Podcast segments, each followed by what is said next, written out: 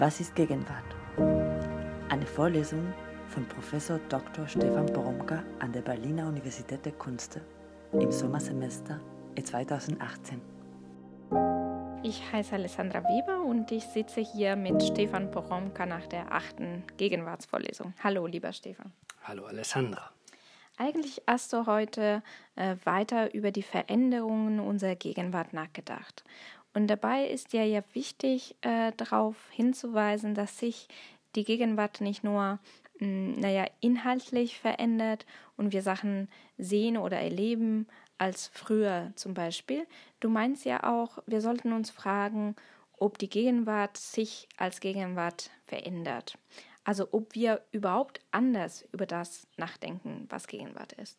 Ja, das ist ja die Frage der Vorlesung was ist Gegenwart? Das heißt eben auch, dauernd die Frage zu stellen, was wir eigentlich unter Gegenwart verstehen. Und damit bedeutet es dann auch zu fragen, ob wir in der Gegenwart die Gegenwart anders verstehen, also anders definieren und deshalb auch anders gestalten. Du hattest beim letzten Mal darüber nachgedacht, was Hans Ulrich Gumbrecht als breite Gegenwart bezeichnet hat. Der hatte ja auf diese Frage, die du, die, die du stellst, eigentlich geantwortet, ja, Gegenwart verändert sich. Und zwar epokal. Und es wird alles ganz anders.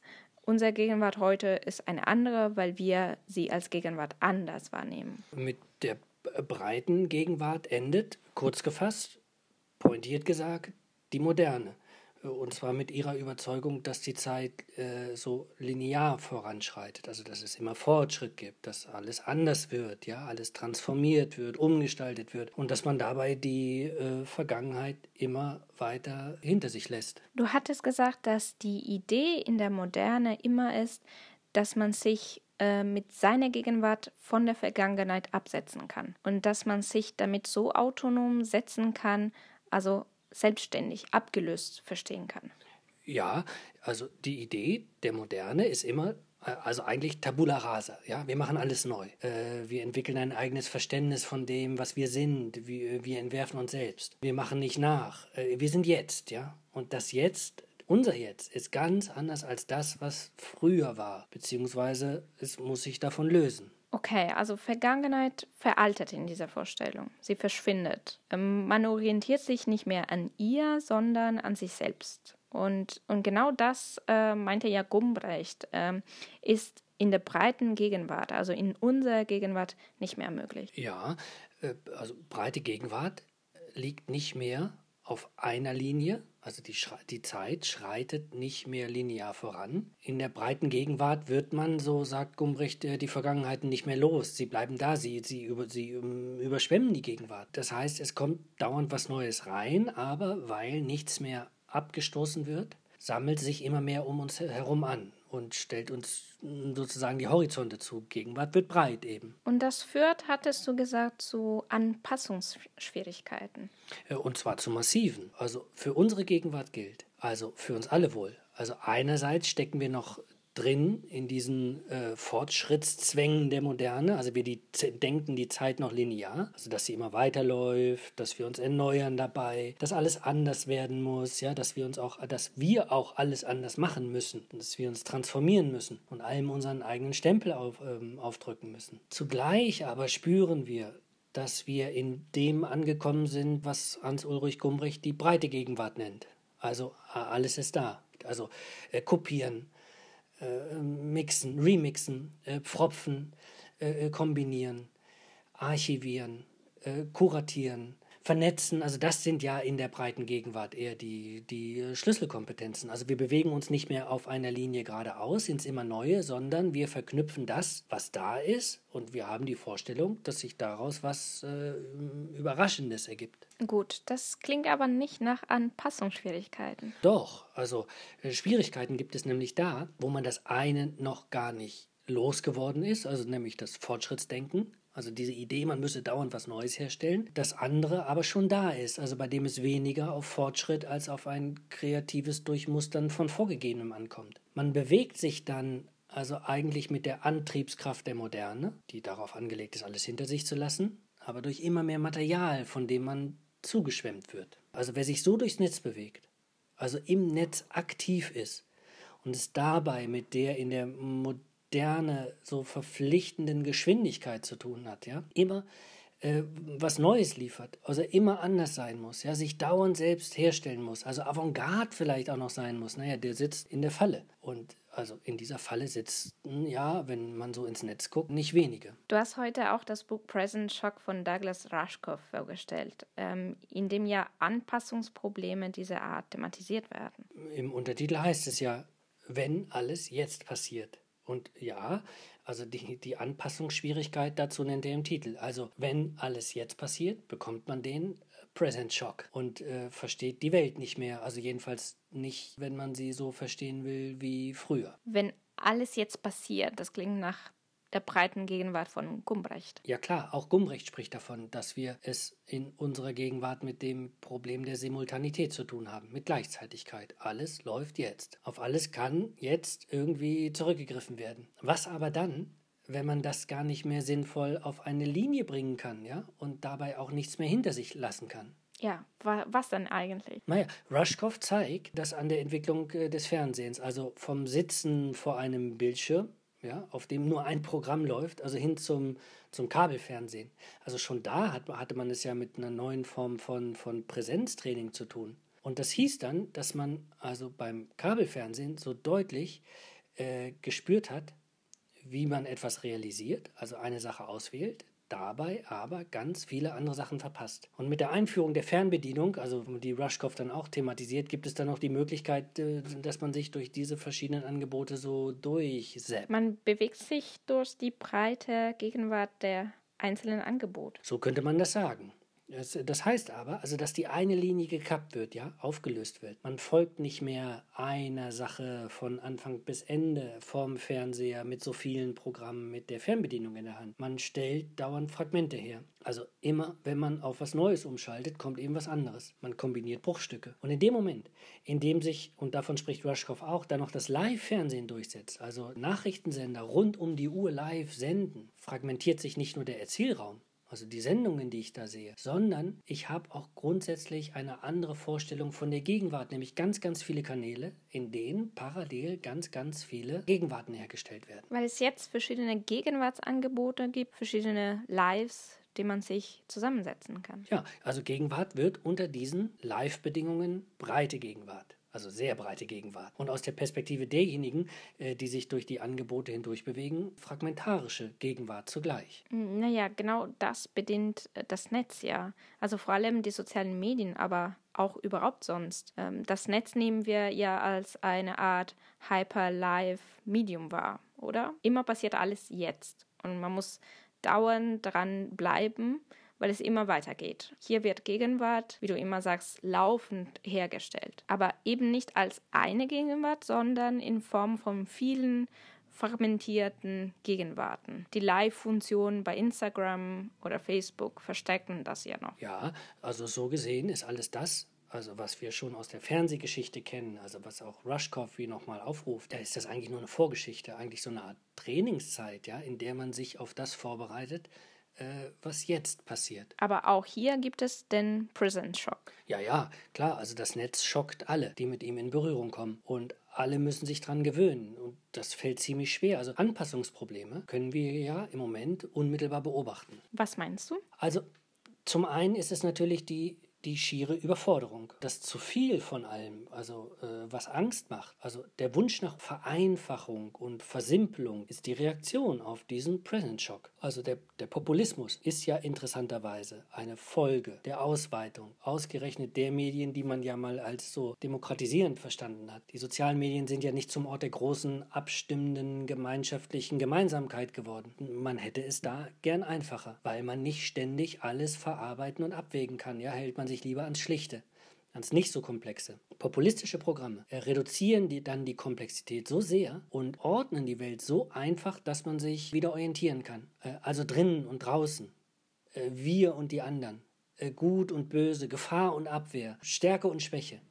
Das sind so die Gegenübersetzungen, mit denen im Populismus ähm, gearbeitet wird zur Komplexitätsreduktion. Gleichzeitig ist auch eine Sache, die wir beobachten können, also dass diese Gleichzeitigkeit natürlich sowas wie paranoide Tendenzen fördert. Also eine Folge des Present Shock durch diese sozialen Medien ist auch, dass sie bei unglaublich vielen Usern den Verdacht befördern, dass man eigentlich, dass man eigentlich betrogen wird, also belogen wird, ja, falsch informiert wird und das dann wiederum, äh, Achtung, Vereinfachung, also noch von hinten gesteuert wird, ja. Und das Dritte, was auf den Present Shock hinweist, ist natürlich der Hass, der dauernd hochkommt in den sozialen Medien, also der Affekt, ja, also dieser Verlust der zivilisatorischen Kontrolle, also diese Idee, man möchte äh, reinschlagen äh, niederschimpfen, ja, so lange bedrohen, bis geschwiegen wird auf der anderen Seite und der andere weg ist, ja, also jetzt endlich, endlich Ruhe ist. Also man könnte sagen, dass die populistischen Programme genau das machen.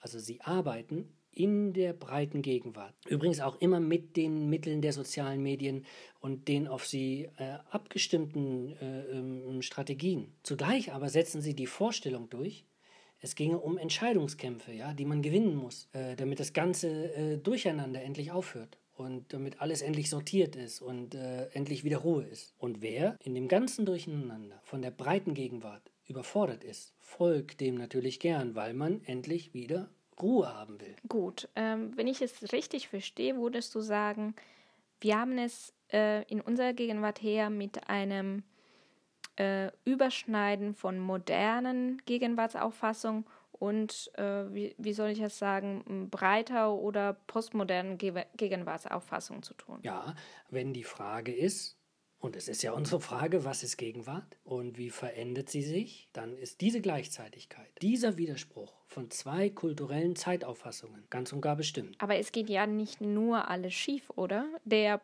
Present Shock löst nicht überall und nicht bei jedem solche populistischen Reflexe aus. Äh, nein, überhaupt nicht. Also äh, es wird im, also im Gegenteil wahnsinnig viel mit den Bedingungen und Möglichkeiten dieser breiten Gegenwart, also dieser Gegenwart dieser dynamischen Simultanitäten experimentiert. Rushkoff selbst identifiziert diejenigen, die sich ganz souverän durchs Netz bewegen. Und zwar, indem sie ihren eigenen Verknüpfungsweg legen, ja, und sich selbst über die Verknüpfungen realisieren, also also selbst was werden, ja, also sich herstellen, sich immer auch in diesen Verbindungen inszenieren, also sich selbst innerhalb des Netzwerkes zeigen. Äh, Rushkoff sagt auch, äh, aus diesen Bewegungen im Netz, aus diesen souveränen Bewegungen, ergibt sich die Möglichkeit, die Welt auch außerhalb des Netzes, auch das eigene Leben als etwas zu verstehen, das in einem Netzwerk passiert. Und zwar in einem Netzwerk, in dem ganz, ganz vieles gleichzeitig passiert. Und zwar in einer Menge, die man überhaupt nicht überblicken kann. Und in dem man eigentlich nur noch selbst eine Auswahl von dem, was man überhaupt wahrnimmt, äh, realisieren kann. Man baut sich sozusagen in der Überkomplexität dieser Welt, die man als Netz versteht, selbst. Man erzählt sich selbst. Man begreift diese Erzählung aber nur als Versuch, der dann dauernd weitermachend in der Gegenwart an neue Ereignisse äh, angepasst wird. Nun gibt es aber auch andere Empfehlungen äh, mit dem Present Shock oder mit dieser breiten Gegenwart der dynamischen Simultanitäten umzugehen. Und die haben hier was mit Entschleunigung zu tun. Auch Gumbrecht ist dem ja nicht abgeneigt, wie du heute gezeigt hast. Ja, also das Stichwort dafür ist Präsenz. Also bei Gumbrecht vor allem, der in ganz vielen Büchern in den letzten Jahren darüber nachgedacht hat und dabei zum einen immer wieder festgestellt hat, unter den Bedingungen der Gegenwart gibt es so einen Zug, so einen Drang zur Präsenz.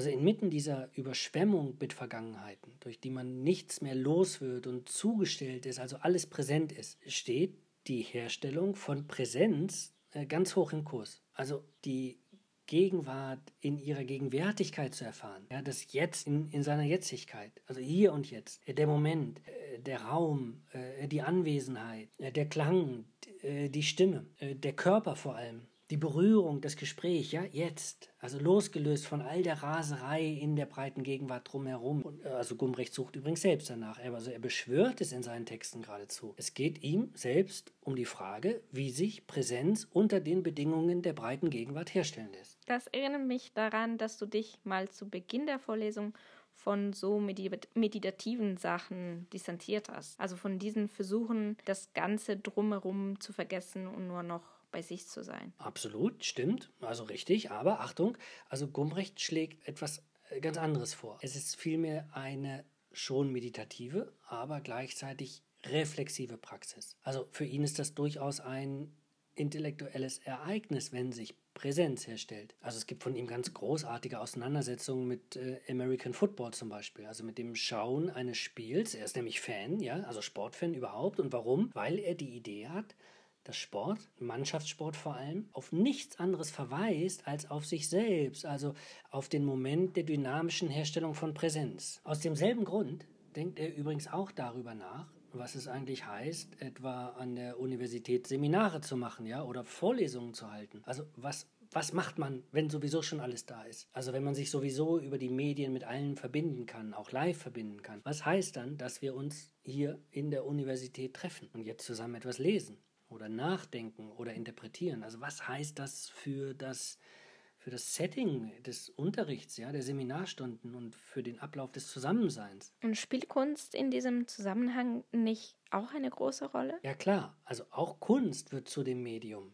das Präsenz herstellt. Allein dadurch, dass es etwas gegenwärtig sein lässt. Also äh, du erinnerst dich, ich hatte gleich zu Beginn der Vorlesung, der ersten Vorlesung, darauf hingewiesen, dass Kunst Gegenwart herstellt. Und dass wir an der Kunsthochschule, wo es ja dauernd um Gegenwartskunst und um die Herstellung nächster Gegenwartskunst geht, eben auch mit Fragen der Herstellung von Gegenwart beschäftigt sind. Äh, und vielleicht erinnerst du dich, also Martin Seel, der Philosoph, äh, ich zitierte ihn, er hat im Hinblick auf Kunstwerke von der Macht des Erscheinens gesprochen. Und Martin Seel hat gesagt, dass Kunstwerke uns Gegenwart erfahrbar machen. Nicht, weil sie auf etwas anderes verweisen, sondern weil sie uns mit der Vorhandenheit von etwas konfrontieren. So gesehen wurde Kunst auch einüben, mit dem Present Shock zurechtzukommen, indem sie den Betrachter fokussiert und aus der breiten Gegenwart sozusagen in eine naja, konzentrierte Gegenwart überführt. Oder, wie du ja auch gesagt hast, verdichtete Gegenwart. Ja, verdichtete Gegenwart wäre genau das.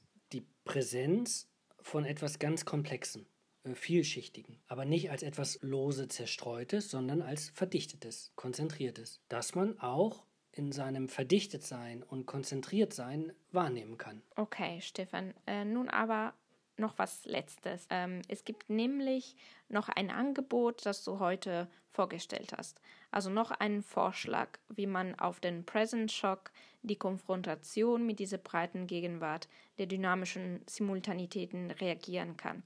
Und dieser Vorschlag wurde all dem, was wir jetzt besprochen haben, vorwerfen, ähm, rückständig zu sein, versponnen, ähm, hilflos. Du sprichst vom Akzelerationismus, von dem ich ja in der nächsten Vorlesung noch ausführlicher sprechen will. Das habe ich heute angekündigt. Ich will mir dafür auch nochmal die nächste Vorlesung nehmen, weil er so interessant ist und auch vom ganzen Theorieangebot her so, so frisch ist. Also deshalb nur kurz. Äh, erinnere dich mal, dass ich schon beim letzten Mal sagte, dass es Kritiker dieses Einverständnisses mit der breiten Gegenwart gibt. Kritiker, die sogar sagen, dass diese Verbreiterung dazu führt, dass nicht nur die Vergangenheit aufgelöst wird, weil sie nicht mehr vergeht, sondern eben da ist, sondern auch die Zukunft aufgelöst wird. Also weil man die Vorstellung entwickelt, dass eigentlich nichts Neues passiert ist, alles ist schon da. Und die Kritiker sagen, selbst die Gegenwart ist unter diesen Bedingungen keine Gegenwart mehr. Ist ja klar, die muss sich ja unterscheiden von Vergangenheit und Zukunft. Und wenn es die nicht mehr gibt, gibt es auch keine Gegenwart mehr. Und das ist dann bloßer Stillstand. Das ist eigentlich das Ende der Utopie, ja? Das ist das Ende der Idee vom es soll anders sein oder es könnte anders werden. Also man begnügt sich unter diesen Bedingungen ja mit dem, was ist, ja, und knüpft halt inmitten der Überschwemmung seine kleinen Netzwerke, ist aber ansonsten zufrieden. Und die Akzelerationisten, finden das auch furchtbar, diese, äh, äh, diesen äh, neoliberalen Gehorsam. Also Präsenzerzeugung ist für die Akzelerationisten unter diesen Bedingungen äh, einfach schlecht. Ja? Es führt immer tiefer in die Unterdrückung hinein. Stattdessen muss man, sagen sie, äh, die Geschwindigkeit erhöhen. Statt Präsenz herzustellen, muss man was beschleunigen. Und statt die Gegenwart stark zu machen, muss man in die Zukunft. Und mehr noch, man muss die Gegenwart aus der Zukunft denken und sie dadurch aus sich selbst befreien. Also kein Rückzug in die Konzentration auf die Gegenwärtigkeit durch Kunst oder Football. Nein, überhaupt nicht. Äh, stattdessen gilt es, die kapitalistischen Bedingungen zu nutzen, äh, den technologischen Fortschritt zu instrumentalisieren und die Widersprüche, die in unserer Gegenwart aufbrechen, geradezu zu verschärfen, ja, um neue Zukünfte hervorzubringen. Überhaupt gilt es also aus der Perspektive der Acceleration, statt über Gegenwart nachzudenken, spekulativ zu verfahren, äh, Zukünfte zu entwerfen, von denen aus wir dann die Gegenwart anders betrachten können. Also es gilt durch die Dynamisierung die Gegenwart aus sich selbst herauszureißen. Also alles, was da auf die Konzentration aufs Jetzt, die Gegenwart angelegt ist, ist äh, kontraproduktiv. Okay. Mm, der Present Shock wird also damit beantworten, dass man die Geschwindigkeit erhöht und alles übertrumpft, schneller als die Schnellen ist. Ja, genau. Und das gilt wofür? Für die Politik, Akzeleration gilt für die Entwicklung von Technologien, Akzeleration gilt für die, für die Kunst, Akzeleration gilt für das eigene Leben. Oh, ziemlich äh, riskant. Ähm, alle sprechen von Burnout-Gefahr und empfehlen mal langsamer zu machen und jetzt sowas. Ja, und genau darüber, also warum das so ist oder was die Idee ist, davon will ich beim nächsten Mal sprechen. Deine Aufgabe der Woche hat damit zu tun, sie weiß so aus. Ja, für die Aufgabe der Woche habe ich vorgeschlagen, dass man auf die YouTube-Seite geht und mal eingibt, schneller leben, besser leben. Dann kommt man nämlich, wenn man schneller leben, besser leben eingibt, auf ein Video von einer Sendung, in der Armin Avanesian, einer der Protagonisten, der Akzelerationisten, interviewt wird. 60 Minuten lang eigentlich ganz schön, weil es so intensiv über Gegenwart nachdenkt und gleichzeitig über Zukunft nachdenkt. Dieses Video kann man mal abrufen und sich anschauen. Und die Aufgabe ist, sich das anzuschauen und sich so ein paar Notizen zu machen. Erstmal nur einfach so ein paar lose Notizen zu dem, was einem einfällt im Hinblick auf das, was auch in der Vorlesung über Gegenwart äh, besprochen worden ist. Das wäre es. Danke, lieber Stefan. Bis zur nächsten Woche. Dann bis zur nächsten Woche, lieber Alessandra. Was ist Gegenwart? Eine Vorlesung von Professor Dr. Stefan Boromka an der Berliner Universität der Künste im Sommersemester 2018.